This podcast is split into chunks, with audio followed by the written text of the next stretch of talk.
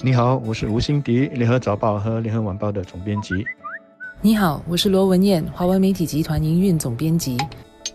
新加坡政府上个星期宣布了，无人驾驶车辆的测试范围将在下来的几年内逐步的扩大到整个的西部地区。到时可以供测试的这个路段的长度将会从目前的大约两百公里，大大的增加到超过一千公里。范围的扩大将会让这些在测试的无人驾驶车辆能针对更多不同路况和情景做出反应。最后呢，就是要提高无人驾驶车辆的安全性。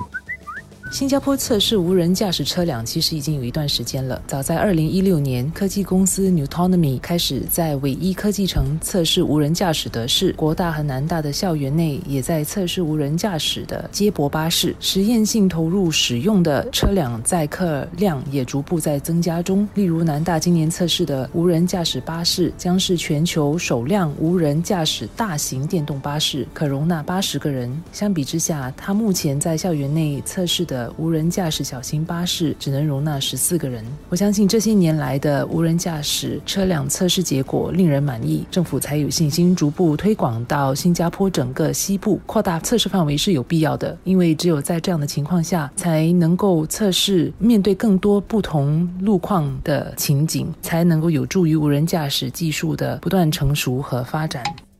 交通部兼通讯及新闻部高级政务部长普杰利医生强调了几个重点。第一呢，它是会是一个渐进式的，一步一步来的，政府不会一下子就突然开放整个西部地区来进行这个测试。第二呢，是安全的考量是最重要的，因此所有要在路上测试的这些无人驾驶车辆都要先通过严格的测试，获得路交局的批准。另外，车上到时都必须有合格的安全操作员来跟着，在必要的时候可以立即的控制车辆，避免车祸的发生。公众对这个测试的安全性有一些顾忌，是完全可以理解的。所以当局也应该重视跟民众的沟通，多做一些路演，多做一些 road show，让更多的人有机会亲身的看到或者是体验这些无人驾驶车辆是怎么操作的。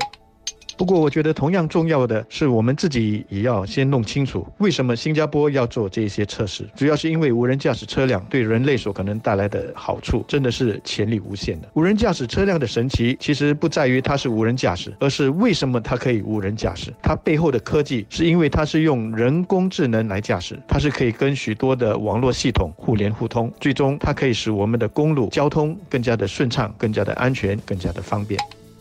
因为是新的事物、新的科技，我们很担心它的安全性。但是实际上，无人驾驶的这个科技，如果它全面的发展成熟之后，它反而可以大大的提高行驶的这个安全性，预防和减少交通事故的发生。为什么我们这么说呢？首先，现在的车祸有很多是因为人为的因素造成的，例如司机疲倦、晃神，司机看手机分心，司机不遵守交通规则、闯红灯或者是超速等等，这些人为因素以后都可以排除掉。第二，智能驾驶的交通工具。它可以通过它所能够感应到的、接收到的那些大量的信息，来跟路上所有的车辆、交通灯、建筑物，甚至路上的障碍、行人等等进行全方位的互动。它能够预测到很多潜在的危险，从而调整车子的速度还有转向，并且在必要的时候进行这个紧急的处理。所以它的安全性反而是提高了。而当安全性提高了之后，车辆跟车辆之间的所谓安全距离以后呢就可以减少。也就是说，同一个长度的路段，现在呢只能够容纳某一个。数量的车子以后呢，就可以容纳更多的车子了。而且车流量虽然增加了，但是它却会是更顺畅的，因为智能交通系统会根据实时的这个路况还有网络的数据来计算出最好的行走的路线，同时有效的减少因为车辆随意的改道了、掉头了或者是逆行等等这些不守规则引发的事故。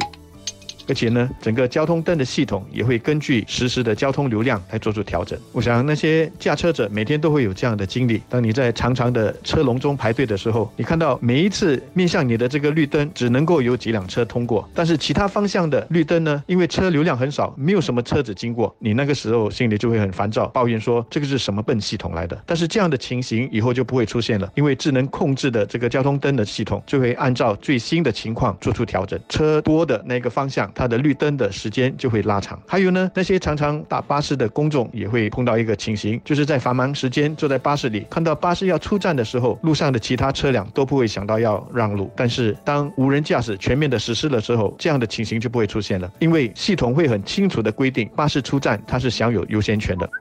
的确，跟辛迪一样，我也很相信无人驾驶车辆技术所能带来的好处。但是我相信，距离这个愿景可能还需要相当长的一段时间。首先是在基础设备方面，新加坡在基础设备方面已经是比其他国家领先许多。不过，这其中的一个关键呢，就是我们不久前所讨论过的五 G 网络。无人驾驶车辆所涉及的人、车辆、道路和云端之间的移动通讯连接，需要快速、强大以及可靠的。网络传输，所以五 G 网络的建设和推广对我国全面推行无人驾驶是很重要的。五 G 网络可以使无人驾驶继续应对更复杂的道路情况，与智能红绿灯等其他相关的交通网络进一步的融合。